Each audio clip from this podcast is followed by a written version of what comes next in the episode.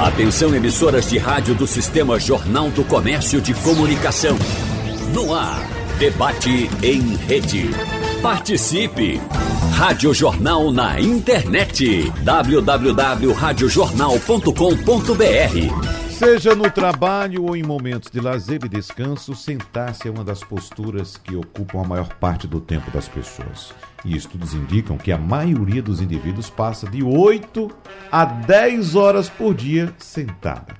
Embora pareça confortável, essa posição acaba sendo prejudicial para diversas estruturas do nosso organismo. Então, no debate de hoje, nós vamos conversar com os especialistas sobre pequenos movimentos do cotidiano que podem fazer uma grande diferença para a nossa saúde. Por isso, agradecemos aqui a presença, inicialmente em nosso estúdio, da fisioterapeuta e ergonomista Viviane Marie. Inclusive, vamos falar muito a respeito de ergonomia nesse nosso encontro. Seja bem-vinda, muito obrigado pela sua presença, doutora Viviane.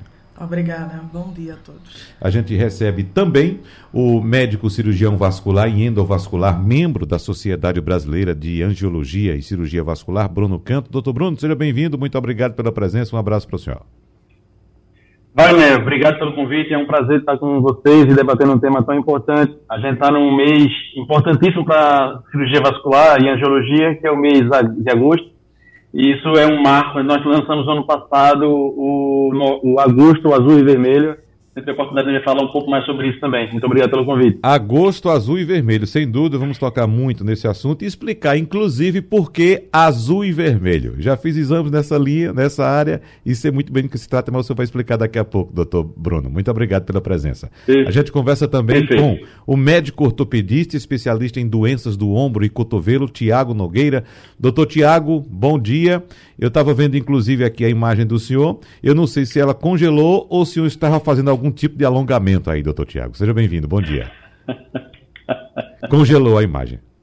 Eu acho que ele não está nem escutando a gente, foi porque congelou. Está me ouvindo agora, doutor Tiago? Opa, meu amigo, tudo bom? Acho que minha conexão não está tão boa. Estou uhum. sim, estou escutando bem, tudo bem? É, então está explicado. Eu pensei que você estava fazendo Alô? algum alongamento, estou lhe escutando. Pensei que você estava fazendo algum alongamento, mas não, foi a imagem que congelou mesmo aqui. Seja bem-vindo, doutor Tiago. Muito obrigado pela presença, viu? É, eu vou pedir então para a nossa técnica tentar refazer a conexão com o doutor Tiago, que de fato estamos com problemas. Nós vamos começar o nosso debate com o doutor Bruno Canto. Então vamos aproveitar esse gancho que o senhor deixou, do agosto azul e vermelho, para explicar a importância desse mês, principalmente no que diz respeito à saúde vascular das pessoas, doutor Bruno. Exatamente, Wagner. É, medicina, as especialidades médicas escolhem os meses para fazer a divulgação de algumas doenças e, e divulgação de informações. E, na verdade, a, a, a, cirurgia vascular, né, a Sociedade Brasileira de Angiologia e Cirurgia Vascular, ela é, elegeu agosto como o mês de conscientização das doenças vasculares. Então, a gente quer, em agosto, chamar atenção para as doenças vasculares, não só as varizes, que a gente mais vê, que eu acho que é a doença que a gente é mais falada na mídia e, e acho que é mais, uma das mais prevalentes do ponto de vista vascular.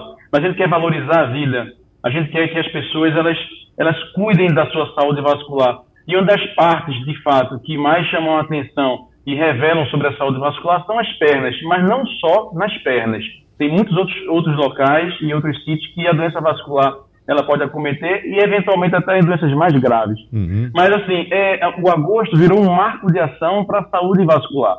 Um, um, um, momento de conscientização sobre essas doenças vasculares, que muitas delas podem ser fatais, né, e divulgação de ações preventivas. E a gente, você perguntou sobre as cores, a azul e o vermelho.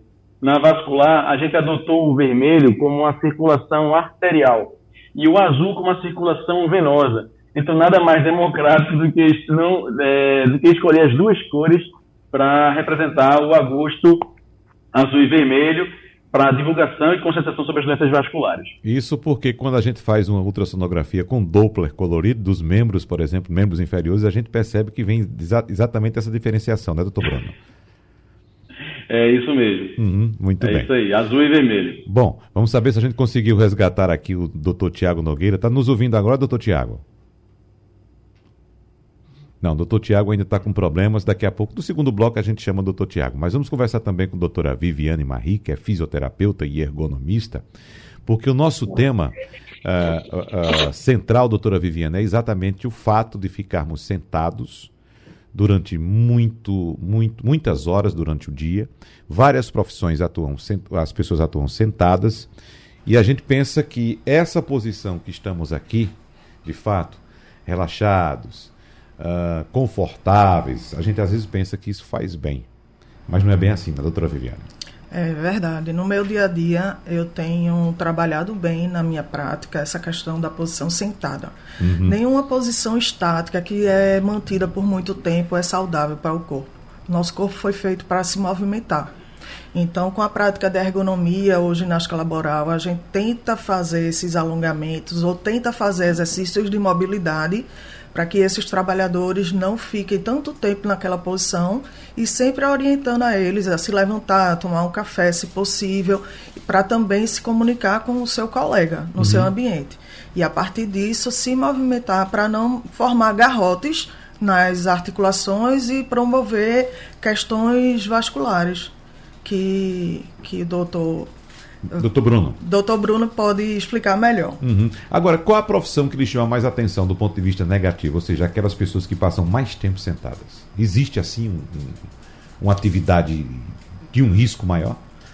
Toda atividade que não pudesse levantar. Uhum. E aí eu já trabalhei em call center e tem colaboradores que eles não podem se levantar. Ou seja, passam várias horas ali na mesma posição. Exatamente. Hum. E a gente, como um profissional, intervinha no próprio posto de trabalho, fazendo com que ele se levantasse, ele fizesse as ligações e atendesse no próprio posto, mas que se levantasse e fizesse ao menos as mobilizações diárias. Uhum. Existe algum tipo de defesa natural, doutora Viviane? Porque, por exemplo, eu trabalho muito tempo sentado aqui também. Não só aqui, quando estou agora com a senhora, mas, por exemplo, na minha redação, nas minhas produções, eu passo várias horas sentado.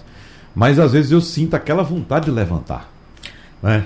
O meu corpo pede para levantar e, e, daqui a pouco vou puxar outro assunto com o doutor Bruno também, nesse mesmo, mesmo, nesse mesmo sentido, mas eu queria saber se existe essa defesa natural. O corpo pede esse movimento também? O corpo pede, porque uhum. o corpo ele foi criado para se movimentar. Se parar, é igual a bicicleta, cai. Uhum. Né? E é ontem eu estava falando com a paciente justamente isso. Se o corpo está pedindo para você mexer, mobilizar, é importante que você dê essa atenção a ele, porque é um ponto de, de de defesa desse corpo que ele é o mais sábio dentre nós. Uhum.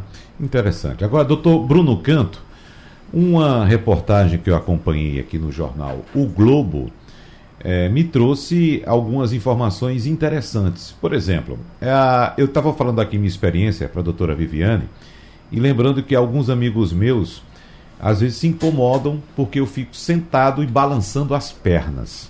E essa reportagem trouxe a informação de que movimentos inquietos, como esse de balançar as pernas ou mexer os dedos, fazem bem à saúde.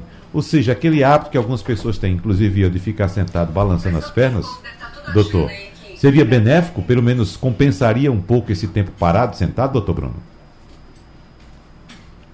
Bem, a resposta rápida e objetiva para essa sua pergunta se compensaria um pouco. Uhum. Sim, compensaria um pouco. Como o Viviane falou, nosso corpo foi feito para se movimentar.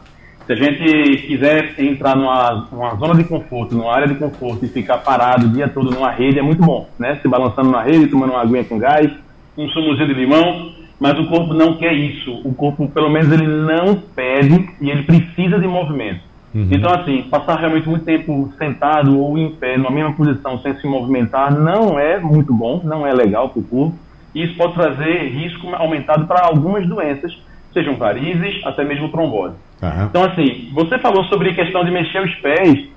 Existe uma síndrome hoje, já estou dando diagnóstico aí, lógico que não é tão fácil assim, isso é uma hipótese diagnóstica, é, que a gente chama de síndrome das pernas inquietas. Uhum.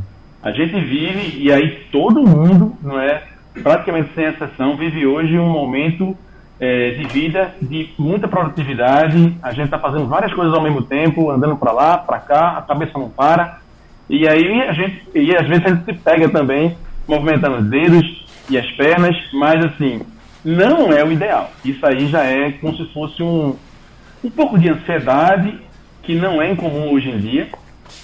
É, então, melhor do que ser acima das pernas inquietas, Wagner, seria a gente se levantar periodicamente, tomar bastante líquido, água, não é? E se levantar, fazer algumas caminhadas. Ou, se você não puder se levantar, pelo menos que você mobilize a panturrilha. Como? Panturrilha é a batata da perna, tá? É, como é que a gente poderia fazer isso aí? Fazendo movimentos no pé. Movimentos de extensão e flexão. Extensão e flexão.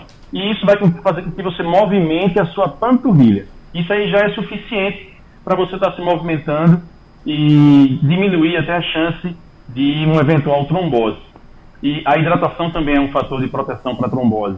Né? Eu, e, tudo isso que eu falei, a gente pode replicar, por exemplo, para viagens. Né? O pessoal fala assim, ah, a viagem pode dar trombose. Pode dar trombose porque as pessoas não se hidratam adequadamente e não caminham. Então são 5 horas, 6, 7 horas sentado, sem se movimentar adequadamente, isso pode dar trombose. Mas uhum. basicamente é isso. Agora, essa síndrome das pernas inquietas a qual o senhor se refere, ela também é a mesma daquela situação em que as pessoas, mesmo dormindo, ficam se mexendo o tempo todo? É a mesma situação, doutor Bruno? Veja, Wagner, é, pode ter relação, né? É, se mexer mesmo dormindo, é, pode ser vários fatores, pode ter vários fatores, até mesmo um sonho pode, pode, pode ter, ter relacionamento com isso aí. Pode ser em relação a pernas inquietas, tem várias, tem várias coisas que podem estar relacionadas a, a esse movimento exacerbado é, quando você está dormindo. Eventualmente, até mesmo o uso de medicações podem trazer esses movimentos involuntários. Então, assim, tem, tem vários fatores que podem estar envolvidos no movimento involuntário durante o sono. Uhum. Mas, assim, é muito típico é, a gente estar tá parado e a perna se balançando. Isso chama-se realmente de cima das pernas inquietas. De certa forma, protege um pouco da, da trombose, mas não é bom você tratar um problema com outro problema. O ideal é você realmente resolver aquele problema. Muito bem. E em relação à posição das pernas, doutora Viviane, a senhora que vai tratar também de ergonomia, mas antes de entrar nesse, nesse ponto, nesse capítulo, vamos falar também do hábito que nós temos, tanto homens como mulheres, de cruzar as pernas. E algumas pessoas cruzam as pernas e passam muito tempo nessa posição. E a gente observa a, a, aqui mesmo no nosso ambiente de trabalho que algumas pessoas têm o hábito de trabalhar e puxar uma perna para a cadeira e sentar em cima da perna. Você sabe como é que eu estou falando, né? Dobrar Sei, a perna e sentar. Eu passo assim, fico olhando como é que a pessoa consegue trabalhar assim, com a perna dobrada, sentada em cima da perna, doutora Viviane é uma necessidade que o corpo procura para se mexer mesmo e mudar as posições. Uhum. É, quando me perguntam qual é a postura adequada para se trabalhar, eu digo que a postura ideal é a próxima. Como assim? Não fique parado, tente se é, modificar sua, sua posição na, na cadeira, onde você estiver, não só no ambiente de trabalho, como no ambiente em casa, em outros locais e procure adequar o seu corpo àquela posição. Claro que se você passar horas e horas é, sentado por cima da perna, a gente vai causar essas, essas doenças vasculares, como o doutor Bruno tem falado, de varizes até tromboses podem ser relacionadas a esse tipo de postura. Então, o ideal é que você apoie os dois pés no chão. Sim e se forem pessoas abaixo de 1,70m, apoiar no, no, é, naquele suporte de apoio de pés. E, e eles mesmos proporcionam o um movimento de bombeamento né, através da flexão e extensão do tornozelo. Uhum. Perna cruzada, doutor Bruno Canto, o que é que o senhor diz? Eu acho que Viviane foi muito feliz quando ela falou sobre isso aí. Eu até acrescentaria aqui em relação à compressão de alguns nervos. Eu acho que todo mundo já, já passou por uma situação em que você coloca, senta em cima da perna ou deita de alguma forma diferente e que você depois é pego com uma dormência, um formigamento daquele membro. Então, eventualmente, alguns, alguns posicionamentos em que você que não são mais, que não são tão é, anatômicos, digamos assim, como esse que você exemplificou, sentando em cima da perna, é, você pode também ter a compressão neurológica e isso pode causar alguns formigamentos. Logicamente que o que eu vou falar agora é um, um caso muito extremo em que você causa esses microtraumas nervosos é, muito repetitivamente, está causando o que é chamado de uma degeneração do nervo, ou a neuropatia. Então aquele nervo vai perdendo aquela função e, e o paciente ele vai tender a ter realmente aquela alteração de sensibilidade de forma mais prolongada. Uhum. Lógico, isso aí eu estou levando para uma forma é, extrema da funcionamento incorreto da, do corpo da gente. Lógico, se você, se você sentar em cima da perna agora, não quer dizer que você vai ter uma neuropatia. Não. Mas assim, se você senta todos os dias, passa o dia todo em, é, nessa posição viciosa, eventualmente você pode ter alguma neuropatia no futuro. Uhum. O senhor está falando muito na questão ah, dos nervos, né? A neuropatia, por exemplo, você citou. Mas e a questão vascular? Ah, ah, qual o maior problema? A questão neurológica ou a questão vascular, doutor Bruno? Bem, a gente pode dividir essa.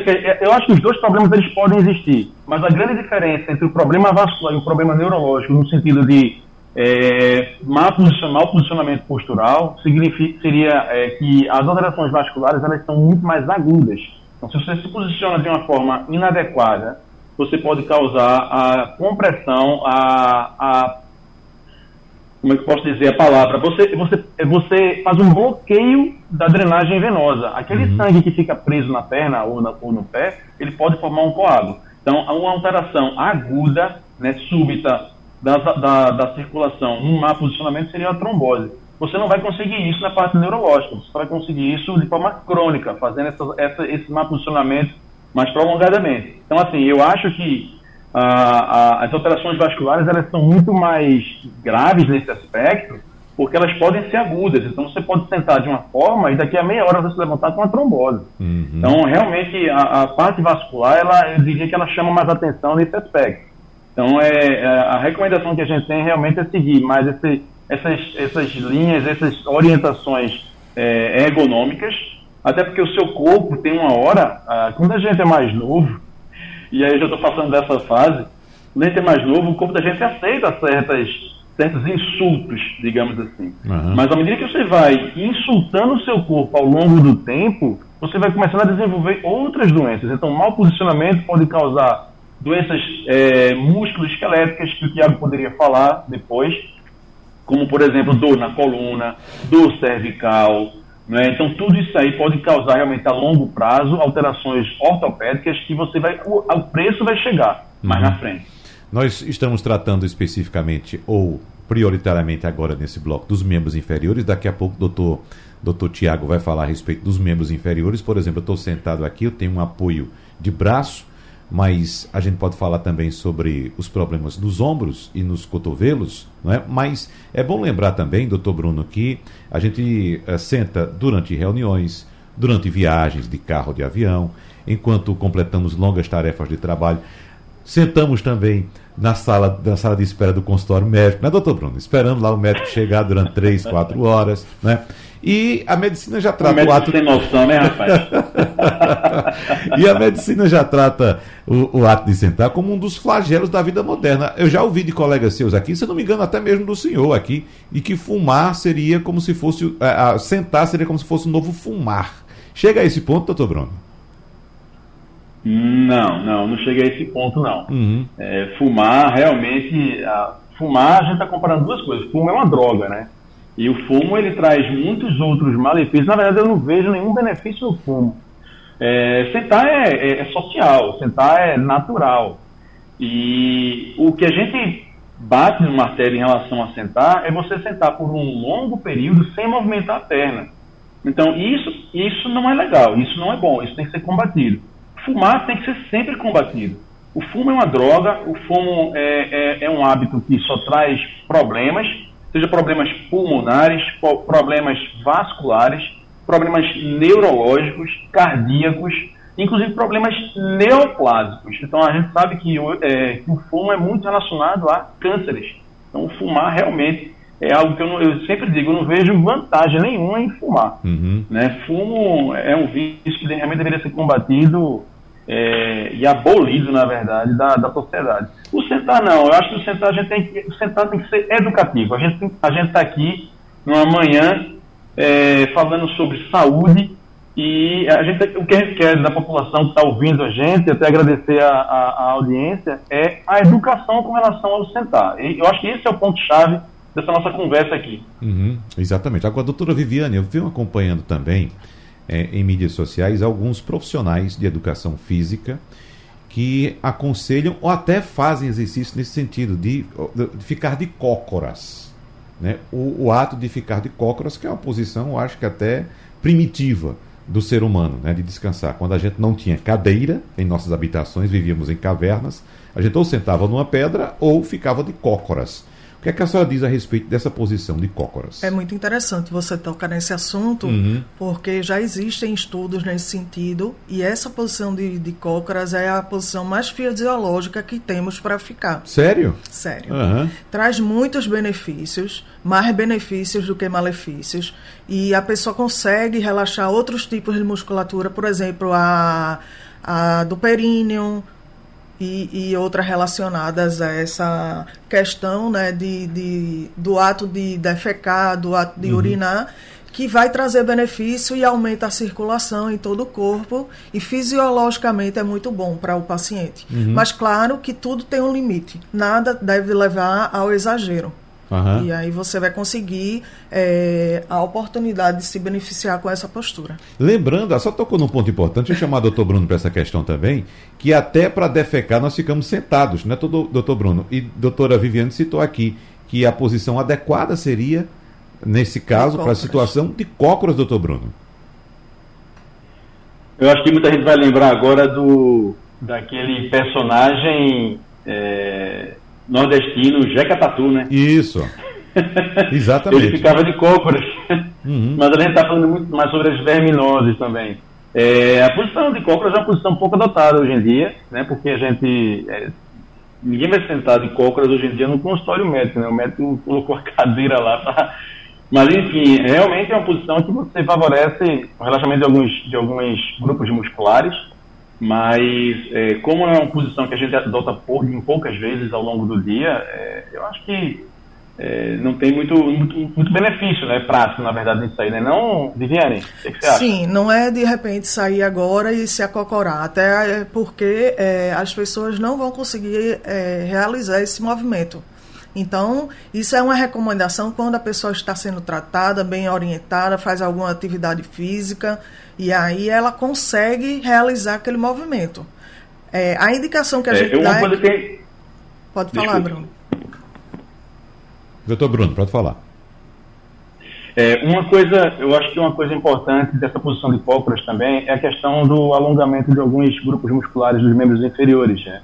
Você vê que pessoas que, que, não fazem alongamento, por exemplo, pessoas mais idosas, eventualmente, às vezes até obesos, obesos é, que não fazem certos alongamentos, você vê que é uma dificuldade enorme para fazer essa flexão forçada do joelho, essa dobra forçada do joelho, que a gente adota quando fica de cócoras. Uhum. Então, assim, a posição de cócoras, quando você é, eventualmente faz com alguma frequência, por algum motivo, é, seja é, habitual, ou seja por, por profissão, alguma coisa nesse sentido, você consegue manter o alongamento dos, da, dos tendões, da musculatura e a mobilidade da, do joelho também. Eu acho que é importante nesse aspecto também. Eu tenho uns trabalhos que, assim, mais recentes que relacionam a saúde das pernas com relação à sobrevida do paciente. Em outras palavras, para a gente entender melhor, quem tem melhor saúde é, das pernas, seja musculatura mais ativa, mais é, disponível, é, articulações de boa qualidade, tendões é, também de boa qualidade, é, mobilidade preservada, essas pessoas elas tendem a, a, ter uma sobrevida maior, elas vivem mais. Então tem trabalhos que já mostram saúde das pernas com sobrevida e isso é importantíssimo. Uhum. É, a senhora estava falando, quer complementar, doutora Viviane? Eu já tenho outra questão. Complemento, por não, favor. Não, pode fazer. A, não, a, a, questão é o seguinte, que o ato de ficar de cócoras, para quem não tem prática, Sim. inicialmente ele incomoda muito. muito. Nem todo mundo consegue ficar de cócoras, doutora Viviane, não é? É verdade. As pessoas que têm problemas articulares e musculoesqueléticos em geral, é, o, é, o, neurológico talvez não consigam é, realizar esse movimento de cócoras. Uhum. Mas a gente está falando de uma, de uma geração né, antiga dos homens da caverna que eles adotavam essas posições. E eles eram muito mais ativos do que nós somos hoje. Geralmente a gente procura sempre um lugar para sentar quando a gente chega ao local. Isso. Então, a nossa cultura é completamente diferente ao que essa antiga vivia. Uhum. Inclusive, eles faziam rodas de conversas, alimentação, esperar o animal para ser caçado nessa posição. É diferente do que a gente faz hoje. A gente tem a cadeira, desde criança a gente aprende a sentar, é, é estimulado essa musculatura da, da coluna para sentar, para andar mas fisiologicamente a postura de cócoras é bem melhor do que as outras. Muito bem. Doutor Bruno Canto, eu vou fazer um intervalo rapidinho agora e daqui a pouco eu volto para o senhor falar do outro extremo. E ficar trabalhando o tempo todo em pé? Hã? Daqui a pouco a gente volta. Debate em rede.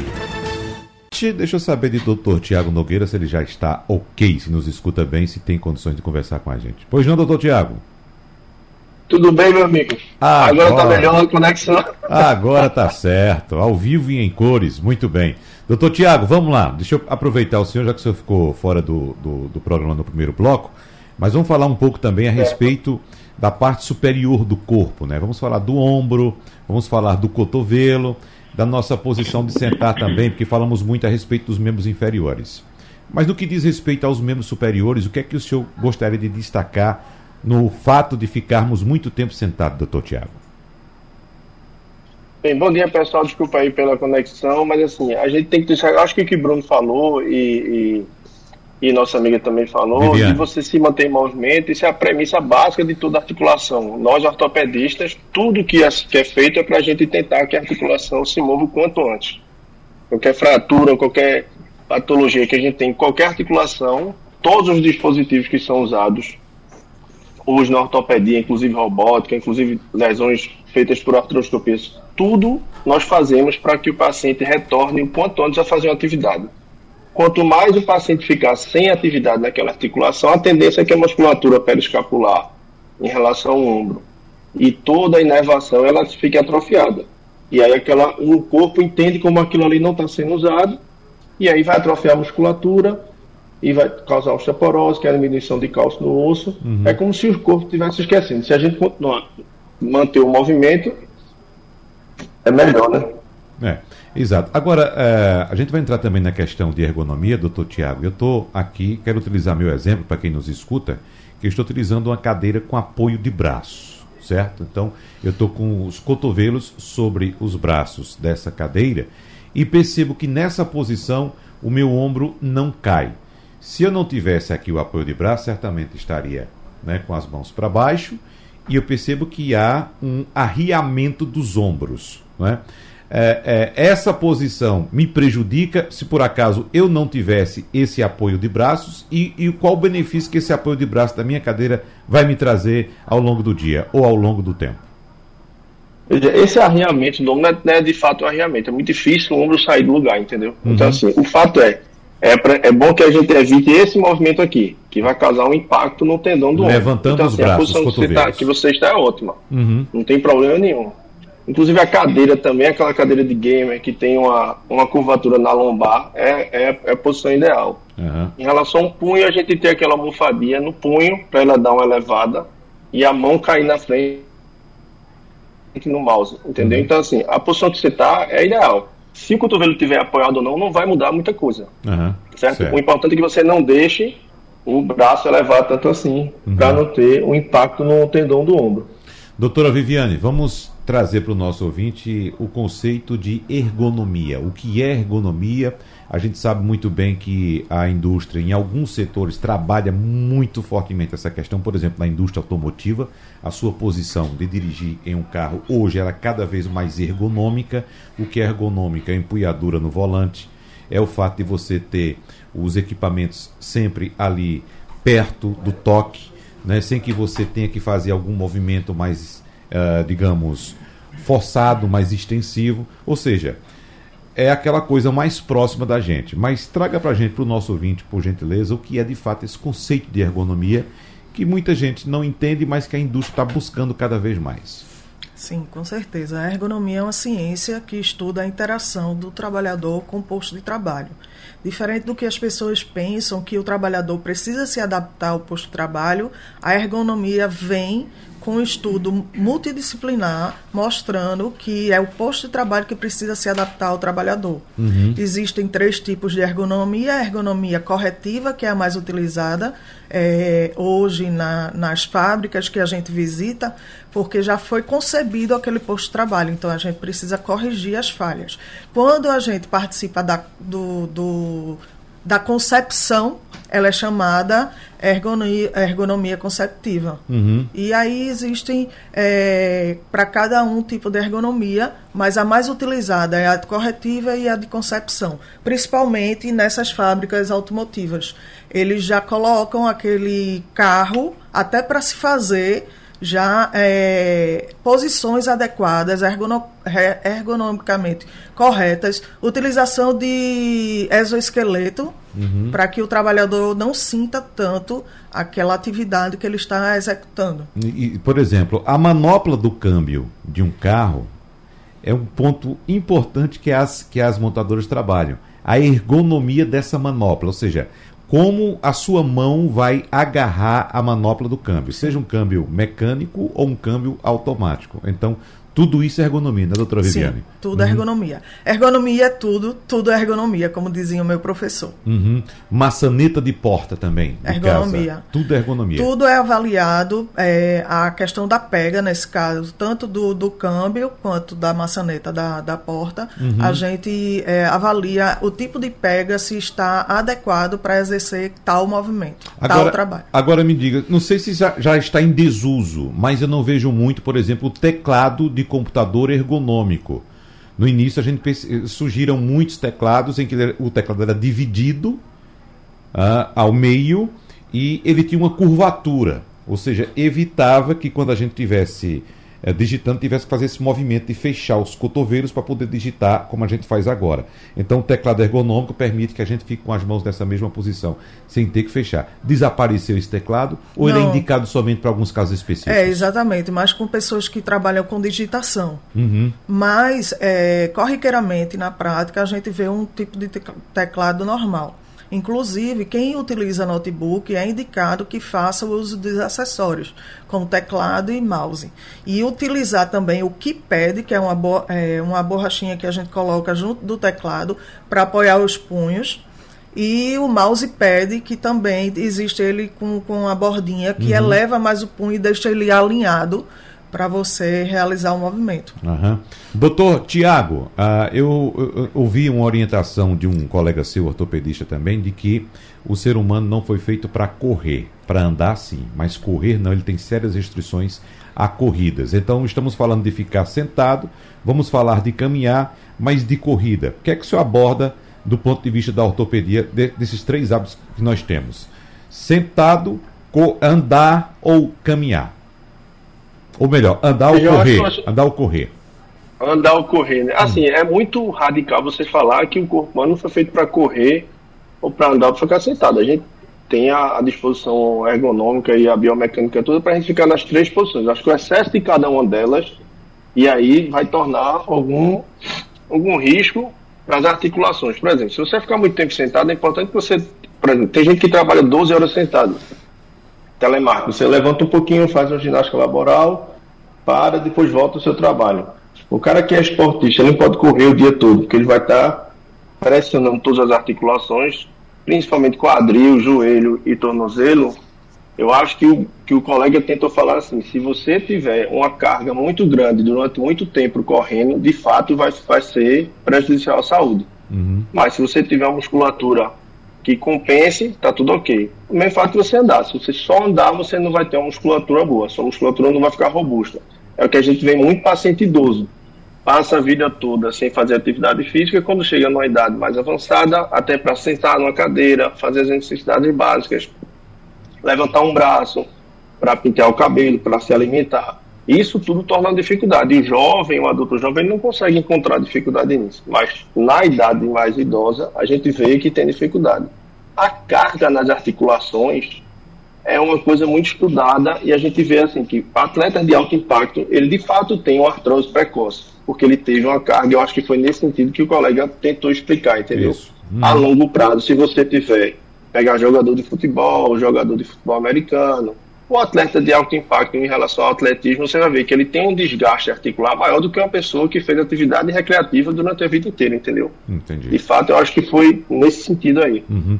Doutor Bruno Canto, vamos lá para o outro extremo, como citei na saída do bloco anterior. O fato de passar muitas horas em pé. A gente sabe que muitas, muitos profissionais atuam o dia inteiro, muitas horas em pé. Aí a gente pode citar vendedores de lojas, nós podemos citar alguns trabalhadores do setor bancário que atendem o público de pé. Então vamos lá, quais são os cuidados, doutor Bruno, e quais são os prejuízos também à saúde ao se trabalhar muito tempo em pé? Seu microfone, por favor, está fechado. Agora.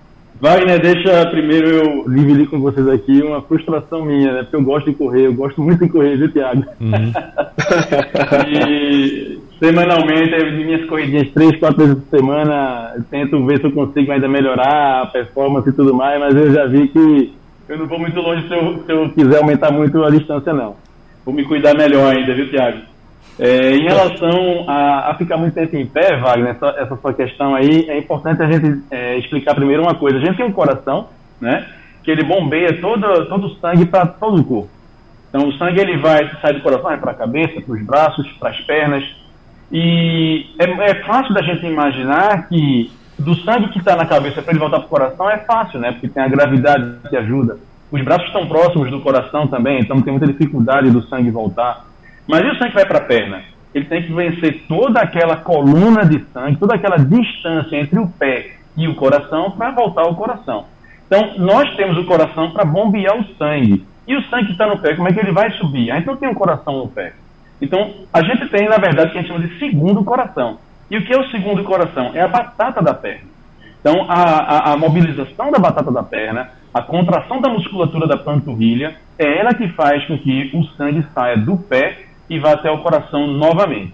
Quanto mais forte essa batata, quanto mais desenvolvida essa batata de forma, de forma muscular, né, musculatura desenvolvida, melhor e mais fácil é o retorno do sangue para o pé. Então, se a gente pensar o, do, do lado oposto, pessoas que não trabalham a panturrilha, que tem uma panturrilha muito pouco exuberante, vai ter mais dificuldade, é uma pessoa que vai ter, no final do dia, cansaço nas pernas, vai ter é, inchaço nas pernas, sensação de peso, e vai desenvolver varizes também. Uhum. E, no, em último grau, pode ter trombose. O que, é que a gente orienta para esses pacientes? Vai dizer, ah, sai dessa loja que está vendendo aí roupa, o sapato, mas você pode ter trombose, sai daí. Não, claro que não. Vamos tentar, vamos tentar compen, é, compensar e combater esse, essa dificuldade do sangue sair do pé para o coração. Como? Uhum. Primeira coisa, orientando atividade física regular.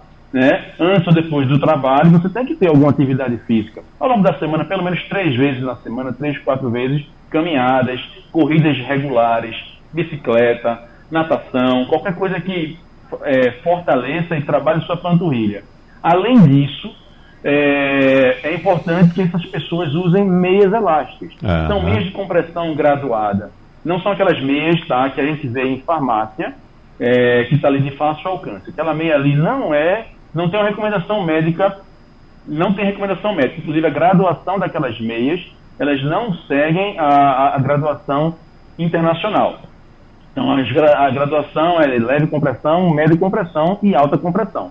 Para cada isso aí tem um, um, um, um range, tem um, um, limite mínimo e máximo de compressão e você vai classificar essa meia dessa forma. Então, a gente orienta o uso de meia, a gente orienta a atividade física, né, e a gente orienta a movimentação. Então, a gente sabe que quando está trabalhando é difícil você estar tá se movimentando muito, mas é importante que pelo menos você fique de ponta de pé algumas vezes, que você caminhe pela loja se você é, é, é um vendedor de loja, que faça um mínimo de caminhadas, que você se hidrate, que você use meia e fora da loja que você faça alguma atividade física. Isso é o ideal. Eu... Logicamente, tem algumas outras também, outras coisas que a gente pode orientar, que é o controle do peso. Uma dieta balanceada, uma dieta que não seja tão pesada em gordura, né, seja uma, dieta que seja de fácil é, digestão e controlar o peso. É, é, isso é que a gente pode fazer pela nossa saúde vascular das pernas. Eu vou pedir para a doutora Viviane explicar melhor essa questão das meias, que eu acho que o doutor Bruno Canto está se referindo àquelas meias que são estéticas, doutora, doutora Viviane.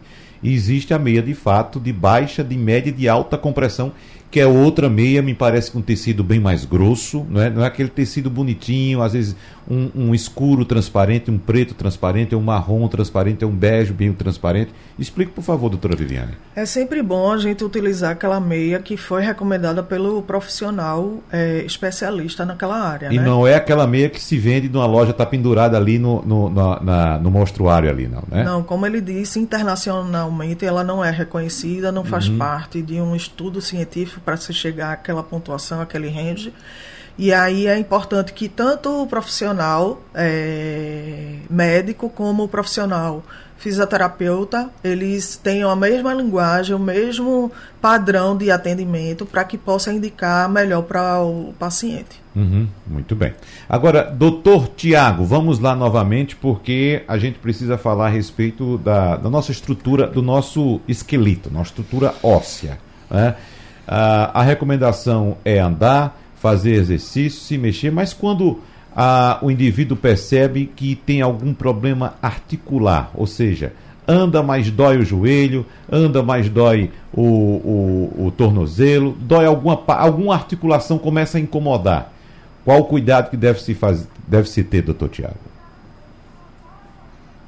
Bem, eu acho que foi bem importante que o Bruno falou aí, que ele quer ser corredor, ele já é corredor. Uhum. Isso é super importante e super bem-vindo, né? Mas assim, qual, é, qual é o risco que a gente corre quando a gente faz só corrida ou faz só o cardio? Você tende a gastar mais energia e não, se você fizer só o cardio, você vai perder massa magra e perde massa gorda também. E aí você tem uma atrofia muscular. O que é que segura a articulação? O que é que protege a articulação? É o reforço muscular. Hoje em dia, as diretrizes não são mais de quem tem artrose ou quem tem dor articular e ficar simplesmente parado. A não ser que tenha uma lesão que impossibilite, uma lesão ligamentar que vai deixar uma articulação instável. Mas assim, se você tem uma artrose ou se tem uma dor articular, o que segura, o que estabiliza a articulação, os dois ossos, são os ligamentos e a musculatura.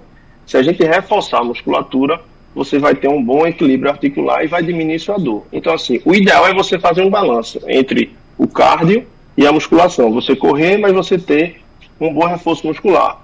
Como o Bruno falou, a panturrilha, não sei que seja o coração do membro inferior. Se você tiver uma, uma panturrilha robusta, se você tiver uma panturrilha é, com reforço muscular fortalecido, você dificilmente vai ter problema de periostite, que é a famosa canelite. Dificilmente você vai ter um problema de articular no joelho, porque você vai ter a musculatura da coxa também fortalecida. Então, assim, eu acho que é um equilíbrio das coisas, entendeu? Uhum. Correr é muito bom, é. Mas você tem que se prevenir em relação ao impacto que a corrida traz ao longo do, do, do, dos anos. Então, assim, pô, vou correr, vou. Pode correr todo dia, pode correr três vezes na semana, mas você tem que ter um reforço muscular da articulação.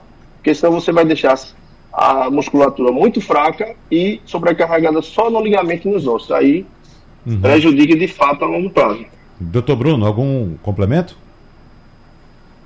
Eu acho que já foi muito feliz nessa, nessa, nessa colocação e, e eu vou dar até um exemplo meu.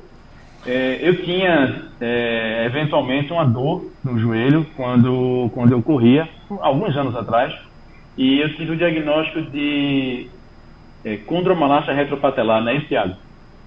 Condromalácia patelar, exatamente. Patelar, pronto. Uhum. E, e eu corria e fazia poucas atividades, atividades de reforço muscular no início da minha vida, eu fazia muito mais academia e corria menos. E aí vou fui ficando mais velho e fui correndo mais do que fazendo academia. E hoje eu estou tentando realmente trazer esse equilíbrio. Eu, hoje eu corro muito mais confortável do que eu corria até mais novo. E isso é por conta do reforço muscular. Minhas perninhas são fininhas, mas ela tem, ela, ao longo desses anos, aí, a gente foi ganhando músculo.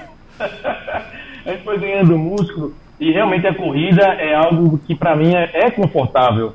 E assim, eu não quero dessa forma, é, dizendo isso, é, trazer desânimo para quem está ouvindo, porque é, condicionamento físico, seja para o que você quiser fazer, seja caminhada, porque você não vai imaginar que uma pessoa que nunca fez atividade física ou fez pouca atividade física vai fazer corrida aos 80 anos de idade. Mas se você condiciona seu, seu corpo é, para uma atividade física, isso você não consegue da noite para o dia.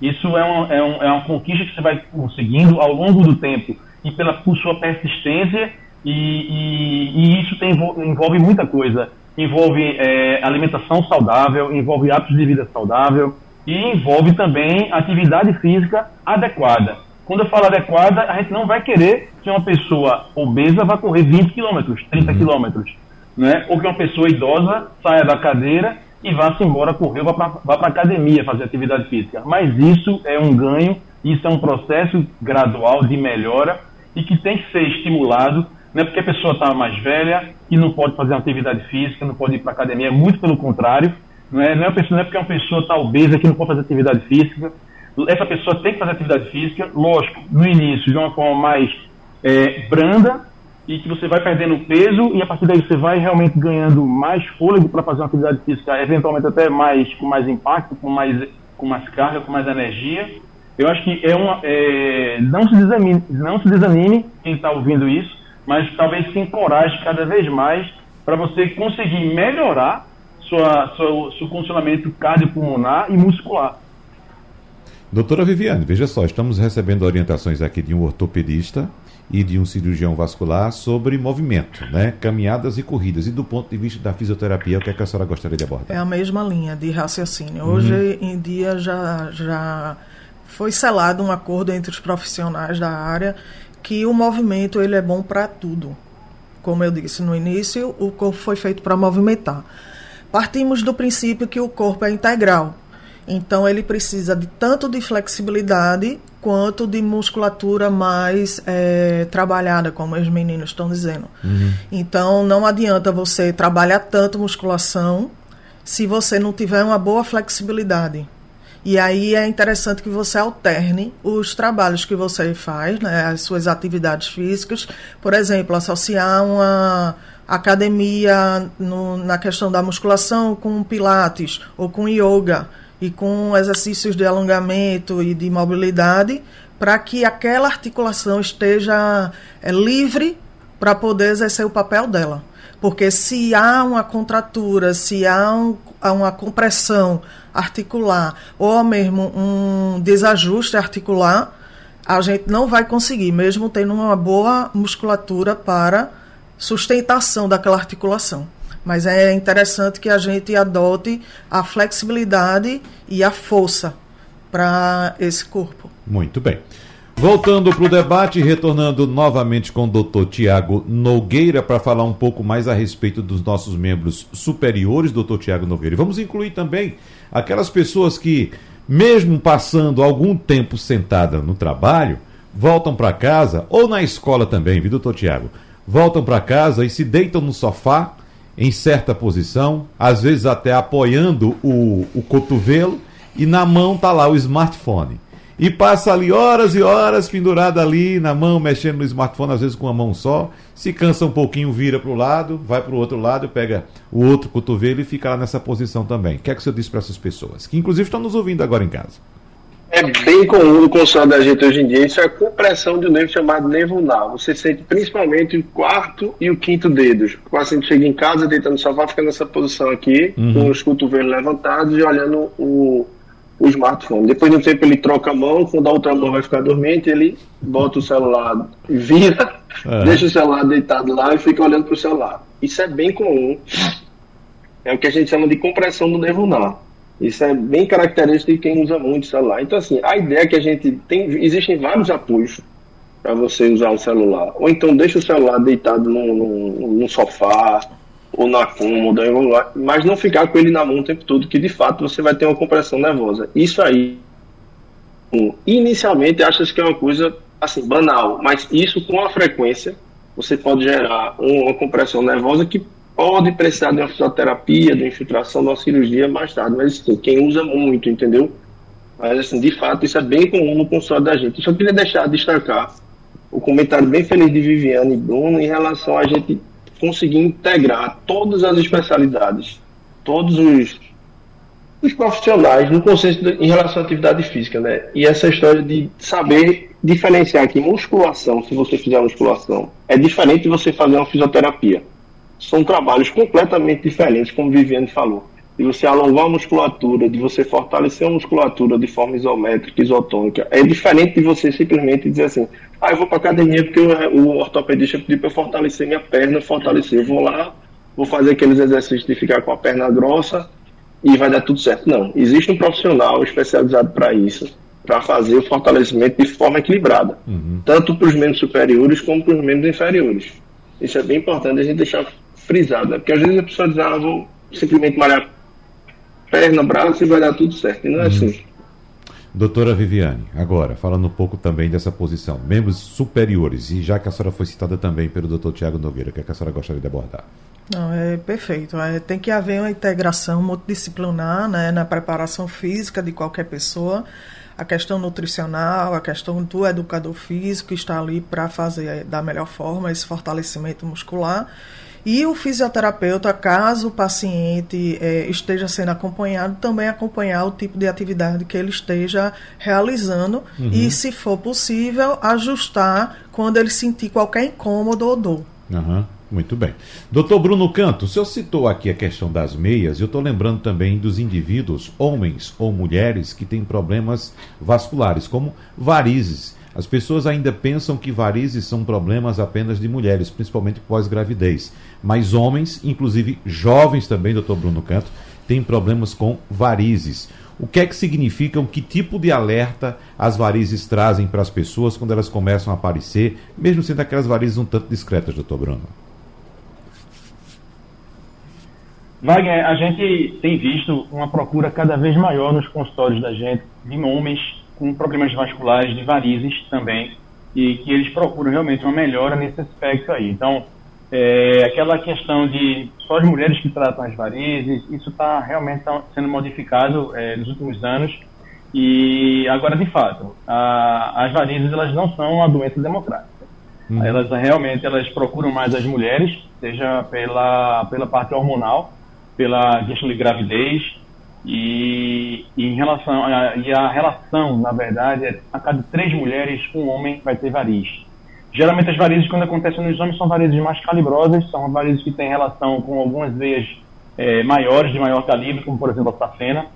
E, e, essas varizes, quando são mais calibrosas, elas realmente têm uma chance maior de causar trombose e sintomas de insuficiência venosa crônica, como peso nas pernas, sensação de formigamento, é, inchaço e dor nas pernas também ao longo do dia. É, a, a, gente sempre fala o seguinte: tem varizes, trata as varizes. Né? Não há uma urgência para tratar as varizes, mas varizes é uma doença é, em que prejudica muito o retorno venoso. O sangue ele fica, ele tem uma dificuldade maior de voltar para o coração e essa dificuldade maior, essa lentidão na circulação venosa em varizes realmente é uma das causas de trombose. Então, varizes tem que ser tratada. Tem varizes que causam mais trombose. Essas varizes, elas têm realmente que, que eu encorajo bastante os pacientes a tratar essas varizes. São aquelas varizes que ficam mais salientes na perna. Essas realmente são as que causam mais trombose. São as varizes de grau 4, que a gente chama. Mas, de maneira geral, as varizes elas têm que ser tratadas porque é uma questão de doença, não é só de estética. Claro que em, em algumas situações é estética, e eu tento deixar bem claro isso para o meu paciente. Ó, isso é estética. Se você quiser tratar, a gente trata, vai ficar muito melhor, não é? mas isso não é uma doença em si. Né? Porque queira, os convênios hoje em dia, eles não, não cobrem esse tipo de tratamento. Então, tratamento de varizes com tipo de aplicações, ou endolaser, laser transdérmico, criosclero, esclero é, espumecoguiado, todo tipo de tratamento ambulatorial de varizes, infelizmente, não é coberto pelo, pelos convênios e isso é um tratamento que termina sendo feito de forma é, particular, né? O paciente paga por isso. Então, assim, uhum. eu sou muito criterioso na hora de, de indicar um tratamento e de esclarecer o paciente quando realmente o tratamento é para uma melhora da saúde vascular ou é realmente é para estética. Uhum.